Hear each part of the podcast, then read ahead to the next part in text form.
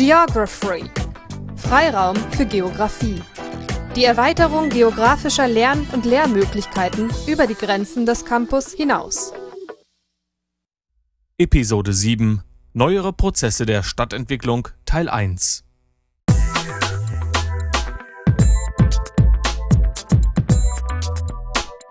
Geography Overview.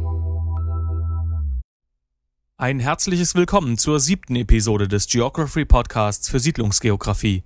Mit dem Abschluss der vergangenen Episode sind wir nun zeitlich am Ausgang des 20. Jahrhunderts angelangt. Die Stadtentwicklung Deutschlands haben wir also bereits angesprochen und wir werden in den kommenden Episoden dabei weiter in die Tiefe gehen.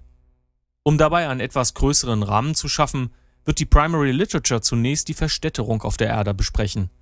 In unterschiedlichen Ländern sind je nach Entwicklungsstand verschiedene Verstädterungsgrade auszumachen. Der Begriff der Urbanisierung wird uns dabei ebenfalls begegnen. Wenn Sie jetzt denken, Verstädterung, Urbanisierung, hm, das ist doch genau dasselbe, dann werden Sie Ihre Auffassung in etwa einer halben Stunde etwas konkretisiert und differenziert haben.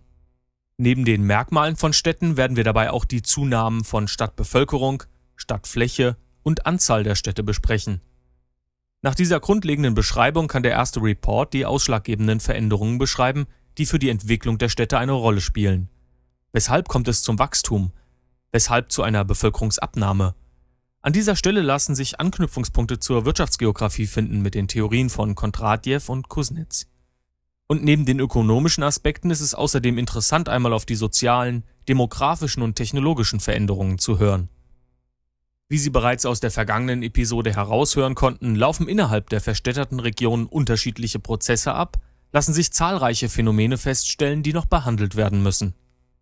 Die schon erwähnte Suburbanisierung folgt damit nicht nur geschichtlich der Urbanisierung, sondern auch innerhalb dieses Podcasts im zweiten Report nach dem ersten und der Primary Literature. Hier wird uns neben der allgemeinen Beschreibung vor allem die Darstellung der bundesdeutschen Entwicklung interessieren. Die Folgestadien dürfen dabei natürlich auch nicht fehlen, Stichworte hierzu sind Desurbanisierung und Reurbanisierung. Im dritten und letzten Report haben wir dann die Möglichkeit, direkt in das Stadtgebiet einzutauchen. Die räumliche Abgrenzung von Minderheiten wird mit der Segregation im Vordergrund stehen. Dabei muss auch geklärt werden, ob Segregation freiwillig abläuft oder nicht. Der Übergang zur Soziologie, aber auch zur Pädagogik ist an dieser Stelle sehr greifbar. Damit wird dann der erste Teil zu den neueren Prozessen der Stadtentwicklung abgeschlossen sein, Danach können wir uns bereits mit folgenden Themen beschäftigen. Mit den Leitbildern der Stadtentwicklung Westdeutschlands im 20. Jahrhundert, dem Konzept und den Problemen der sozialen Stadt sowie dem Phänomen der Gentrification. Doch zunächst einmal wieder raus aus der Stadt, werfen wir einen Blick auf das Gesamtbild der Erde und wie sich dort die Verstädterung zeigt. Also los!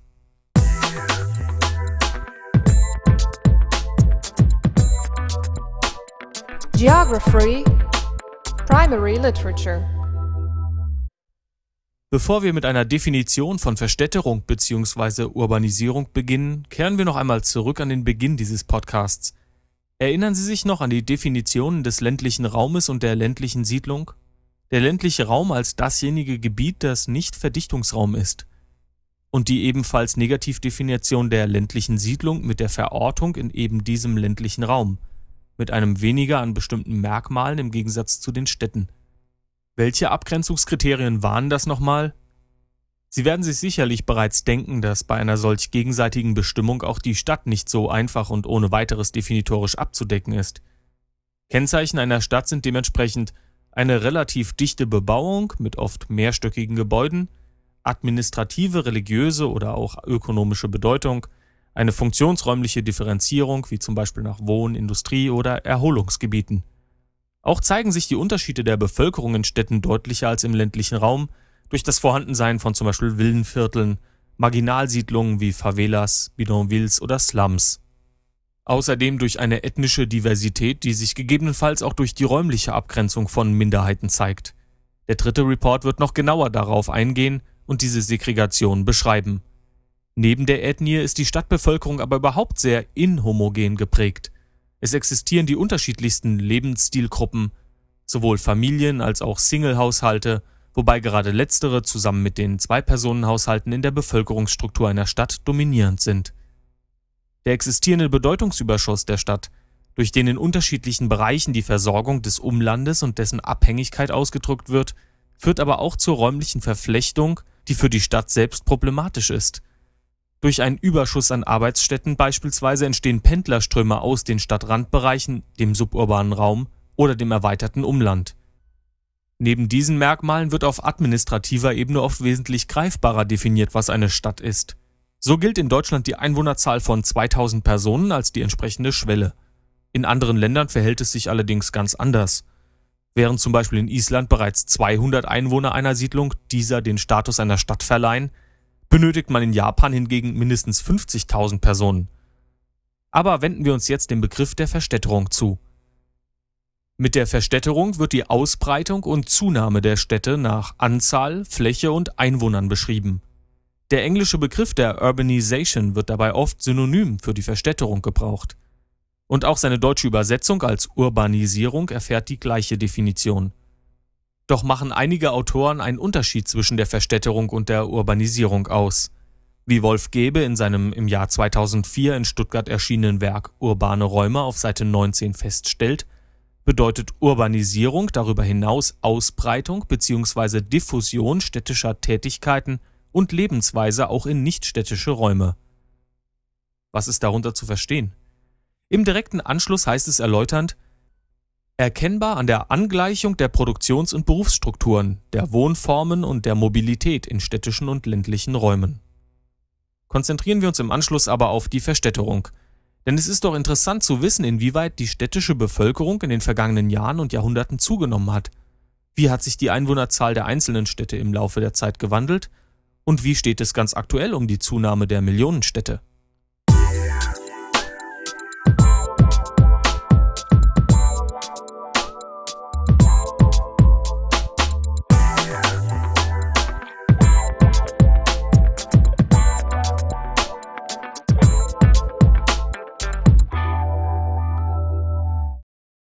Die ersten Städte entstehen vor etwa 7000 Jahren.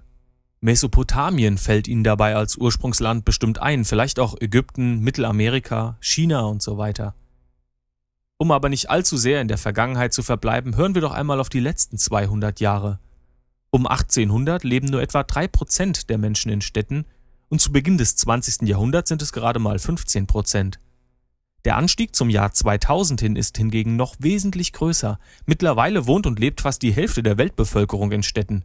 Dieser Anstieg ist auch durch die absolute Bevölkerungszunahme zu erklären, von 900 Millionen im Jahr 1800 auf über 6 Milliarden Menschen in der heutigen Zeit.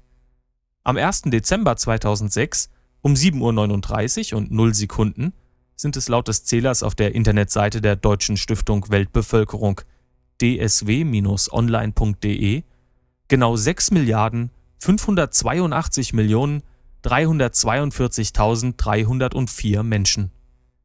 Sieht man sich den Verlauf der Zunahme städtischer Bevölkerung in den Industrieländern an, so erkennt man idealtypisch einen S-förmigen Verlauf.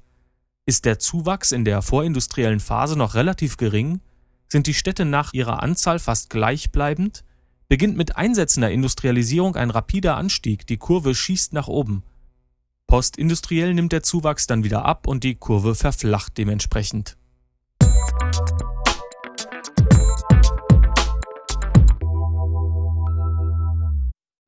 Doch nicht nur die Bevölkerung der Städte wächst, sondern auch die Stadt selbst. Dies geschieht durch Flächenwachstum nach außen, genauso wie durch die Errichtung immer höherer Gebäude. Ist die mittelalterliche Stadt noch von ihren Mauern umgeben, so wird das Stadtgebiet in der frühen Neuzeit ausgeweitet. Schließlich fällt die Ummauerung ganz weg. Die Bebauung des freien Schussfeldes in der Gründerzeit ist ein Beispiel für das Flächenwachstum, genauso wie die Baumaßnahmen im Zuge der Suburbanisierung, wie wir sie in Report 2 anhören werden. Neben der wachsenden Zahl der Städte überschreiten mit der Zeit auch immer mehr einzelne Siedlungen die Grenze von einer Million Einwohnern. Bereits 1850 sind London und Paris Millionenstädte. Denken Sie nochmals an die Anmerkungen von Jean-Jacques Rousseau zu diesem Wachstum aus der vierten Episode dieses Geography Podcasts für Siedlungsgeografie. Nachdem zur Mitte des 20. Jahrhunderts bereits über 50 Städte diese Grenze passiert haben, gibt es aktuell mehr als 250 Millionen Städte auf der Welt. War die Mehrheit der Millionenstädte früher in den Industrienationen verortet, so sind die meisten von ihnen heute in den Entwicklungs- und Schwellenländern zu finden, damit näher am Äquator gelegen. Dort geht das Wachstum auch aktuell rasanter voran als in den Industrienationen. Wie die großen Städte zu bezeichnen sind, dazu gibt es viele Vorschläge und Begriffe. Als Megastadt werden Städte mit mehr als 8 Millionen bzw. 10 Millionen Einwohnern bezeichnet, je nach Autor unterschiedlich. Mit ähnlichen Setzungen in der Bevölkerungszahl arbeiten Worte wie Giant City oder Megalopolis. Eine Metropole hingegen wird aus ihrer bedeutenden Funktion für das Umland beschrieben. Sie beinhaltet politische, ökonomische, kulturelle und auch soziale Schwerpunkte in einem Land, zumindest einer Region. Der Begriff der Global City ist Ihnen vielleicht auch schon untergekommen. Episode 10 wird ihr einen eigenen Report widmen. Doch hören wir uns jetzt erstmal an, welche Veränderungen für die Verstädterung verantwortlich sind.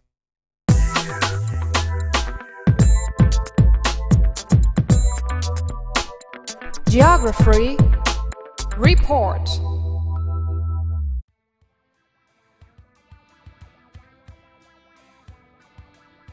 Urbanization involves much more than the mere increase in the number of people living and working in towns and cities. It is driven by a series of interrelated processes of change economic, demographic, political, cultural, technological, and social. It is also modified by local factors such as topography and natural resources.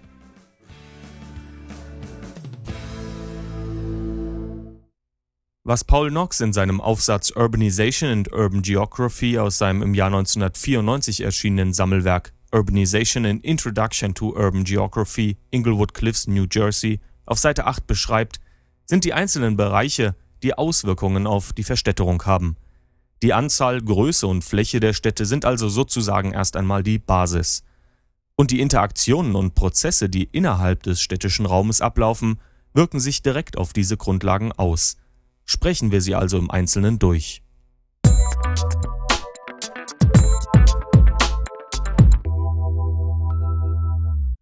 Erstens Demographic Change. Die demografische Veränderung einer Stadt ist hier der erste ausschlaggebende Faktor, der Auswirkungen auf die Stadt hat. Die Geburten- und Sterberaten, wie sie in der zweiten Episode des Geography Podcasts für Wirtschaftsgeografie besprochen werden, sind zu beachten. Dabei spielt einmal die städtische Umgebung eine Rolle, Knox nennt als Beispiele die höhere Sterblichkeit in medizinisch unterversorgten Slums. Auch die persönlichen ökonomischen Erwartungen, finanzielle Zukunftschancen sind zum Beispiel bei der Familienplanung wichtig. Die Altersstruktur der Gesamtbevölkerung ist für die Stadt ebenfalls prägend. Denken Sie an Freizeiteinrichtungen, die Gestaltung der Straßen und Plätze und so weiter.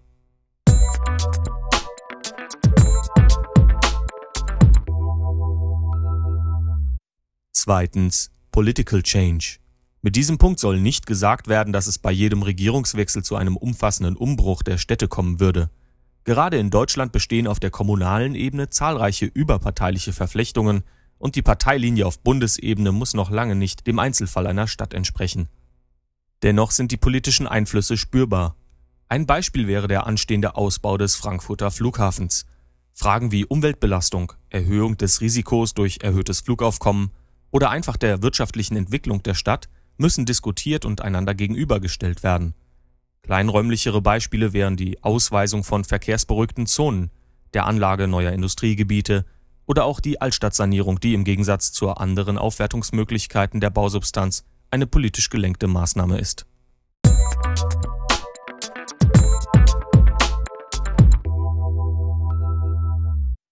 Drittens Cultural Change über kulturelle Einflüsse zu sprechen, ohne sich zunächst damit auseinanderzusetzen, was Kultur eigentlich ist, scheint schwierig. Doch wenn man von unterschiedlichen Baustilen einzelner Länder oder Regionen spricht, von Traditionen und Ritualen, die in einer Gesellschaft verhaftet sind, dann kann man sich diesem Punkt nähern. Die Veränderung der Stadt durch den Bau von Kirchen, Moscheen, Synagogen oder Tempeln wäre ein Beispiel. Es entstehen Konflikte bei Überschneidungen der Vorstellungen einzelner kultureller Gruppen aber genauso auch ein hoher Grad an Unterschiedlichkeit im positiven Sinne. Die Bereiche Musik, Kultur, Theater, Feierlichkeiten, Küche oder Kleidung sind nur einige Beispiele.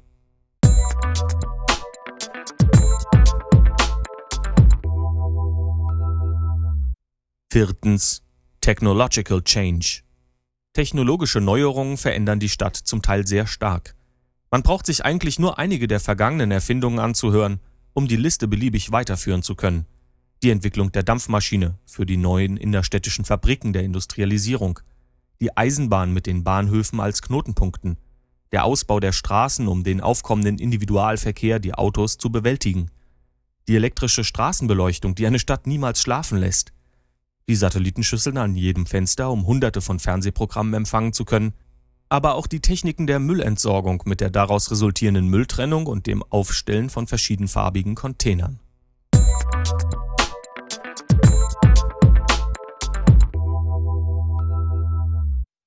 Fünftens Social Change.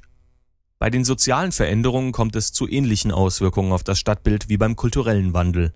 Je nach Bildungsgrad, Einkommen, ethnischer Herkunft oder dem persönlichen Lebensstil unterschiedlich, variiert die Bevölkerung einer Stadt sehr stark. Kinocenter oder Theater? Discounter oder Bioladen? Disco oder Jazzclub? Sozialer Wohnungsbau oder gründerzeitliche Eigentumswohnung? Kirche oder Moschee? Hohe Kriminalität oder eine sichere Stadt? Golfclub oder Fußballplatz? Oder am Ende alles zusammen?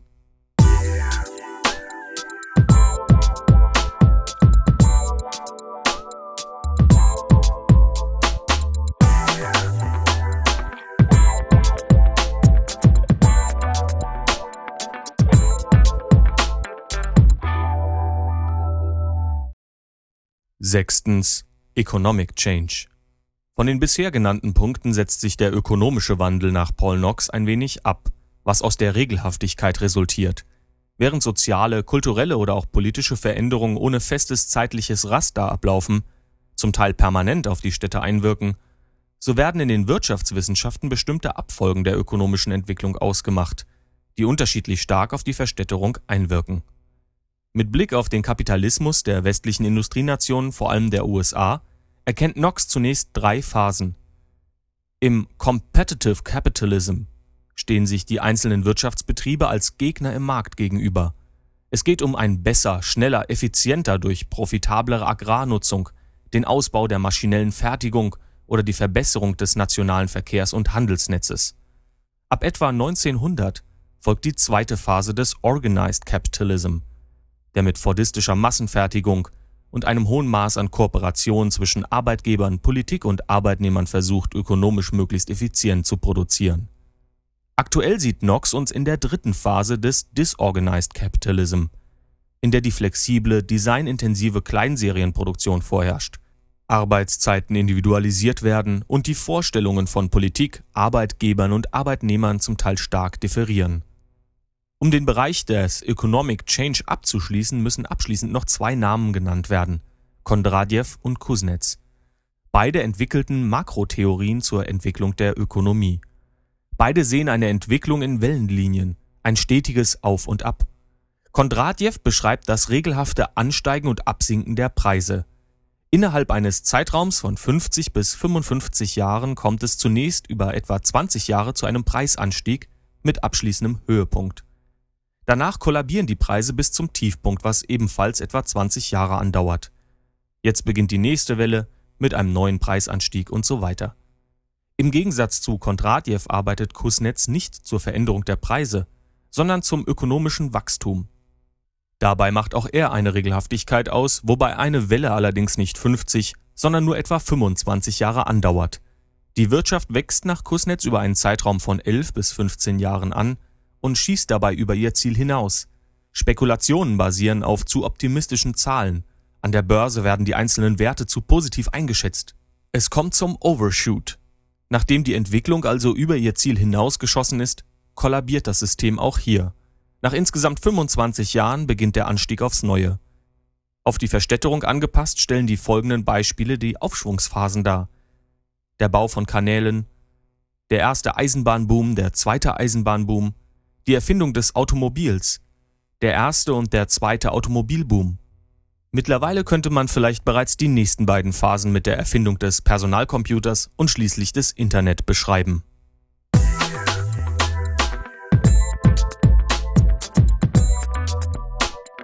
Geography Report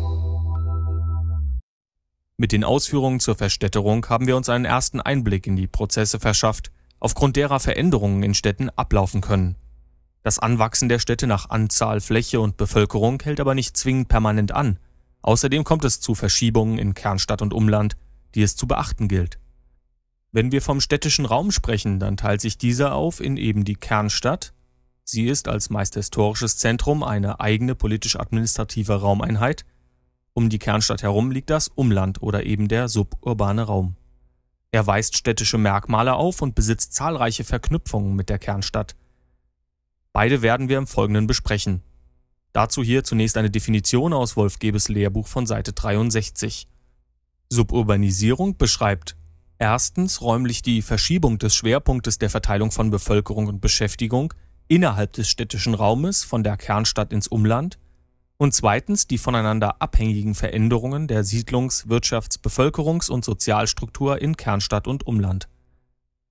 Wie kommt es also zu der so definierten Suburbanisierung? Wenn man sich zunächst die Bevölkerung betrachtet, so hat die Verlagerung von der Kernstadt in das Umland verschiedene Gründe. Die Geburten- und Sterbefälle sind der am wenigsten beeinflussbare Wert, der eine Suburbanisierung auslöst, wenn die natürliche Zuwachsrate im Umland größer ist als in der Kernstadt. Wie bei allen anderen Bevölkerungsbewegungen auch, ist mit der Suburbanisierung übrigens kein zwingendes Wachstum der Stadt verbunden. Auch ein geringerer Wert der Bevölkerungsabnahme im Umland gehört dazu. Umzüge spielen eine weitere Rolle. Auch hier gilt wieder, ist der Zuwachs im Umland größer bzw. die Abnahme geringer als in der Stadt, dann handelt es sich um Suburbanisierung. Ähnliches gilt für Migrationsprozesse, auch solche, die über die Region hinaus stattfinden. Neben der Verlagerung der Bevölkerung zieht es auch andere Strukturen in das städtische Umland. Die Industriebetriebe, Dienstleister und andere Teile der Infrastrukturausstattung. So entstehen Shoppingcenter im suburbanen Raum, Dienstleister und Einzelhandel ziehen ebenfalls in das Umland. Vor allem in Westdeutschland beginnt die Suburbanisierung dabei in den 1970er Jahren von Seiten der Bevölkerung. Der Einzelhandel und so weiter zieht nach. Die Verlagerung der Industrie ist allerdings etwas losgelöst davon zu betrachten durch die zunehmende Verdichtung der Kernstadt, das Ansteigen der Bodenpreise und die Verschlechterung der Verkehrssituation werden viele Betriebe in den suburbanen Raum ausgelagert. Ein Beispiel dafür sind die Brauereien, wie die Aktienbrauerei in Mainz. Ursprünglich sehr zentral gelegen, wurde sie in ein Gewerbegebiet in Stadtrandlage verlegt. Gründe waren unter anderem der schlechte Zugang der großen Transport-LKWs durch die mittlerweile dicht bebaute Innenstadt, der Flächenmangel, der die Expansion hemmte, sowie die Belastung durch Verkehrsaufkommen, Lärm und Geruch für die umliegende Bevölkerung. Dass die Auslagerung von Industriebetrieben Vorteile als auch Nachteile mit sich bringt, werden Sie gleich hören. Doch hören wir uns zuvor noch schnell an, wie man aktuell abgrenzen kann zwischen Kernstadt und dem Umland. Um den gesamten städtischen Raum zu definieren, wird größtenteils mit derselben Negativdefinition gearbeitet, die wir bereits vom ländlichen Raum kennen. Es wird auf eine bestimmte Art der Bebauung hingewiesen, Geschosshöhen, Gebäudealter, die Siedlungsdichte spielen eine Rolle. Außerdem der Anteil der Beschäftigten, die hier überwiegend im sekundären und tertiären Sektor tätig sind. Auch ist die Arbeitsplatzdichte höher als in den nicht verdichteten Regionen. Die Bevölkerungsdichte dient zumindest administrativ schon genauer zur Bestimmung. Wir haben es bereits angesprochen, der letzte Punkt sind Pendlerströme, die die Vernetzung des städtischen Raumes darstellen. Die Ein- und Auspendler können statistisch erfasst und darauf basierend Aussagen gemacht werden. Genau diese Verflechtung ist auch für die Suburbanisierung wichtig. Wie wir gehört haben, geht es ja laut Definition nicht nur um räumliche Verschiebungen aus der Kernstadt heraus zum Umland hin, sondern genau auch um die voneinander abhängigen Veränderungen. Wie diese aussehen? Mal hören.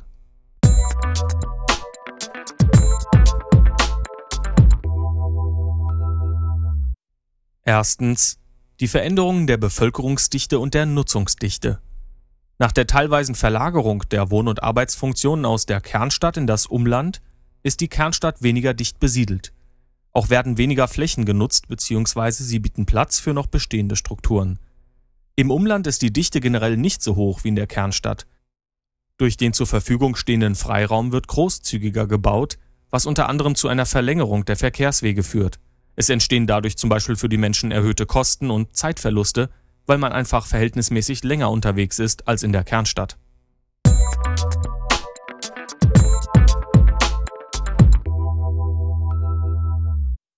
Zweitens. Die Veränderungen in der Wirtschaftsstruktur. Am Beispiel der Mainzer Aktienbraugesellschaft ist es bereits angeklungen. Durch die Auslagerung von Industriebetrieben in den suburbanen Raum entstehen Vorteile für die Anlieger durch eine verbesserte Wohnsituation, bedingt durch bessere Luft, weniger Lärm und gegebenenfalls sogar entstehende Freiflächen. Allerdings liegt in der Verlagerung aus dem Kernstadtgebiet auch ein Nachteil. Als administrative Einheit gehen der Stadt eventuell Gelder aus Steuereinnahmen verloren, was strukturschwächend ist. Auch müssen die Arbeitsplatzverluste mit einberechnet werden. Eine sinkende Kauf- und Wirtschaftskraft sind weitere Stichpunkte. Neben der Auslagerung kann es auch zur Veränderung der Nutzungen kommen. Im Anbetracht der Überalterung der bundesdeutschen Gesellschaft können Sie sich sicher vorstellen, dass wir in Zukunft eher neue Altenheime und weniger Kindergärten benötigen werden. Vergessen Sie auch nicht die oft schwankenden Entwicklungen in der Einkommensstruktur, wodurch ganze Stadtviertel verändert werden können. In der nächsten Episode werden wir am Beispiel der Gentrification noch mehr dazu hören.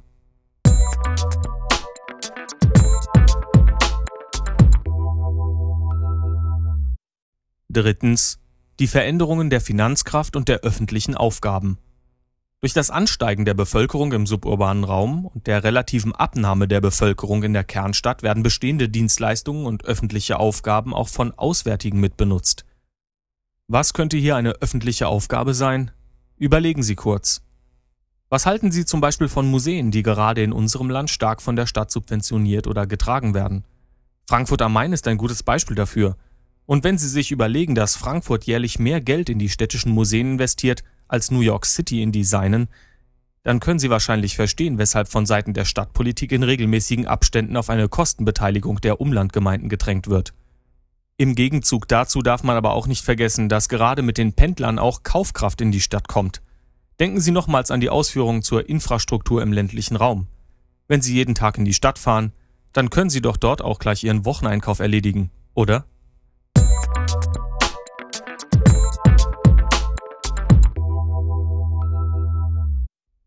Abgeschlossen ist der Prozess der Suburbanisierung, wenn die Struktur im Umland ihre Abhängigkeit von der Kernstadt verliert und nun andere Verknüpfungen wichtiger sind. Standorte und deren Beziehungen zueinander spielen dann eine größere Rolle.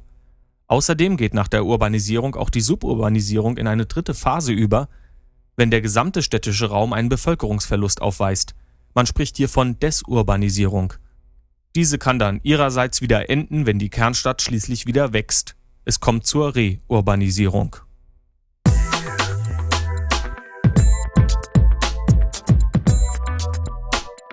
Geography Report Mit diesem dritten Report stoßen wir in einen Bereich vor, der nicht allein in der Geografie behandelt und untersucht wird. Die Segregation, per Definition die Trennung bzw. Abgrenzung bestimmter Bevölkerungsgruppen, ist ebenfalls Untersuchungsgegenstand für die Soziologie oder die Pädagogik. Dass die Übergänge in der Forschung fließend sind, wird Sie kaum verwundern. Doch liegt unser Ausgangspunkt im Besonderen auf der räumlichen Abgrenzung bestimmter Gruppen.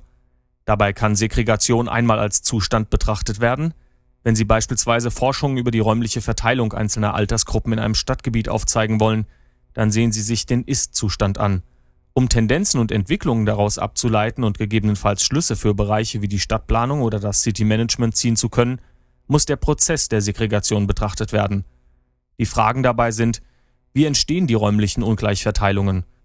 Welche Gründe sind dabei ausschlaggebend? Um die Minderheiten zu klassifizieren, kann man sie in einer Dreiteilung darstellen. Zum einen existiert Segregation nach dem Sozialstatus, worunter zum Beispiel das Einkommen fällt, aber auch das Bildungsniveau. Des Weiteren spielt die Familie eine Rolle. Abgrenzungskriterien sind hier die Haushaltsgröße, die Anzahl der Kinder oder das durchschnittliche Alter der Bevölkerung. Doch neben der Abgrenzung nach Sozial- und Familienstatus ist die vielleicht auffälligste Segregation im städtischen Raum die ethnische Segregation. Minderheiten nach Ethnie, Nationalität oder Hautfarbe fallen unter diese Kategorie. Man kann an dieser Stelle ein großes Fass aufmachen, wenn man sich bezogen auf die ethnische Segregation nur einige Meinungen von der Straße holt. Versuchen wir es aber wissenschaftlich zu halten und stellen wir zunächst einmal fest, dass Segregation zum einen freiwillig stattfinden kann, zum anderen aber auch erzwungen sein kann. Suchen Sie sich hier bitte einige Beispiele für die freiwillige Segregation. Fühlen Sie sich unter Gleichaltrigen eigentlich am wohlsten? Ist es befremdlich für Sie, wenn um Sie herum nur fremde Sprachen gesprochen werden? Ist es eigentlich sicher, wenn man richtig reich ist, mit einkommensschwachen Nachbarn in einer Straße zu wohnen? Und wie steht es mit der unfreiwilligen Segregation? Sind Sie gezwungen, in Ihrem Viertel zu wohnen, weil die Mieten woanders viel zu teuer sind? Könnten Sie eigentlich auch ohne eigenes Auto im Stadtrandgebiet wohnen, das durch den ÖPNV nicht wirklich besonders gut erschlossen ist? Oder sind Sie gezwungen, eine Wohnung zu finden, in deren Nähe es einen Kindergarten gibt? Die Listen lassen sich auf beiden Seiten beliebig erweitern, je nachdem mit schwerwiegenderen oder weicheren Faktoren. Letztlich stellt sich bei der Segregation aber doch die entscheidende Frage, behindert Segregation die Integration? Haben wir hier also ein Gegensatzpaar gefunden, wie es auch gäbe, auf Seite 88 zu erkennen glaubt, wenn er schreibt, Segregation ist generell Ausdruck von Desintegration in der Gesellschaft. Ich möchte die Frage hier zunächst unbeantwortet lassen und nur die folgenden Denkanstöße dazu in den Ring werfen. Sie können sie gleichermaßen als Statement oder weitere Frage verstehen. Sprachliche Barrieren erschweren den kulturellen Austausch. Ethnische Unterschiede fördern die Urbanisierung als Ausdruck unterschiedlicher Lebensstile. Ökonomische Prozesse sind abhängig zum Beispiel von Face-to-Face-Kontakten, die bei einer räumlichen Abgrenzung nicht stattfinden können, was also die Wirtschaft hemmt. Es ist wohl nicht sinnvoll, ein Altenheim direkt neben einem Spielplatz mit lärmenden Kindern zu bauen. Um den Gedankengang abzuschließen, sollten Sie in Bezug auf die ethnische Segregation bitte Folgendes überlegen. Was bedeutet überhaupt Integration? Ein funktionierendes Nebeneinander unterschiedlicher Gruppen oder als Endziel die komplette Verschmelzung aller ethnischer Unterschiede? Halten Sie es eher mit den Vertretern des Melting Pot, des Schmelztiegels, in dem alle Unterschiede zusammengeschmolzen werden, woraus dann letztendlich ein neuer Einheitsbrei entsteht? Oder mit der Idee der Salad Bowl, der Salatschüssel, bei der Tomaten Tomaten und Oliven Oliven bleiben können und deren Endprodukt ein gut durchgezogenes, variantenreiches Hauptgericht ist? Wie Ihre Überlegungen dazu auch ausfallen, letztlich noch zwei Dinge. Erstens, es bestehen räumliche Segregationen im städtischen Raum. Gerade in der heutigen Zeit der Postmoderne mit ihren beliebigen Wahlmöglichkeiten eines jeden Einzelnen differenzieren sich Minderheitengruppen auch räumlich. Es existieren zum Beispiel gänzlich abgeschlossene Wohnviertel bestimmter Milieus, wie das Beispiel der US-amerikanischen Gated Communities zeigt. Episode 11 wird sich noch genauer damit beschäftigen.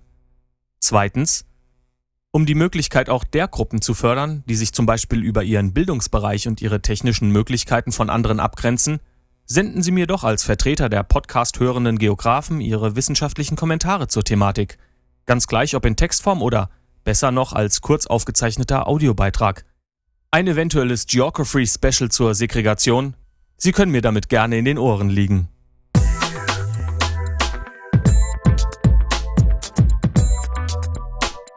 Geography Summary Am Ende der siebten Episode dieses Geography Podcasts zur Siedlungsgeografie stellt sich wieder einmal die Frage, was bleibt? Zunächst haben wir uns mit der Unterscheidung von Verstädterung und Urbanisierung auseinandergesetzt. Sie kennen jetzt nicht nur die Definitionen, sondern können auch darüber hinaus Auskunft geben, welche Prozesse zur Veränderung und Entwicklung der Städte beitragen. Demographic Change, Political Change, Cultural Change, Technological Change, Social Change, Economic Change. Auch Begriffe wie Megastadt, Giant City oder Megalopolis sind ihnen nicht mehr fremd. Da die Verstädterung nicht ewig andauert, haben wir uns anschließend konkret mit dem städtischen Raum auseinandergesetzt. Die Kernstadt wurde vom städtischen Umland abgegrenzt. Stichwort Suburbanisierung. Welche Arten von Suburbanisierung gibt es? Was bedeutet der Begriff genau? Erinnern Sie sich noch an die Veränderungen, zu denen es zwischen Kernstadt und suburbanem Raum kommt? Veränderungen der Bevölkerungsdichte und der Nutzungsdichte. Veränderungen in der Wirtschaftsstruktur. Veränderungen der Finanzkraft und der öffentlichen Aufgaben. Und wann ist die Suburbanisierung abgeschlossen? Neben der Erklärung, die auf Abhängigkeiten und Vernetzungen abzielt, die Sie ja bereits kennen, doch auch, wenn das gesamte städtische Gebiet einen Bedeutungsverlust, oft Wanderungsverlust im Gegensatz zum Umland zu verzeichnen hat. Man spricht dann von Desurbanisierung. Und das folgende Wachstum der Kernstadt bezeichnet man als Reurbanisierung. Im abschließenden dritten Report sind wir schließlich auf die räumlichen Abgrenzungen von Minderheiten eingegangen. Zu gliedern ist hier nach Sozialstatus, Familienstatus und ethnischem Status. Sie haben genauso gehört, dass Segregation freiwillig wie unfreiwillig ablaufen kann. Die Beispiele dazu? Wir haben sie uns gesucht. Auch heute konnten Sie Ihr Wissen zur Siedlungsgeografie erweitern. Anregungen, Kommentare senden Sie mir wie gewohnt an feedback at geography.de. Und wir hören uns in der nächsten Episode wieder. In diesem Sinne, machen Sie's gut.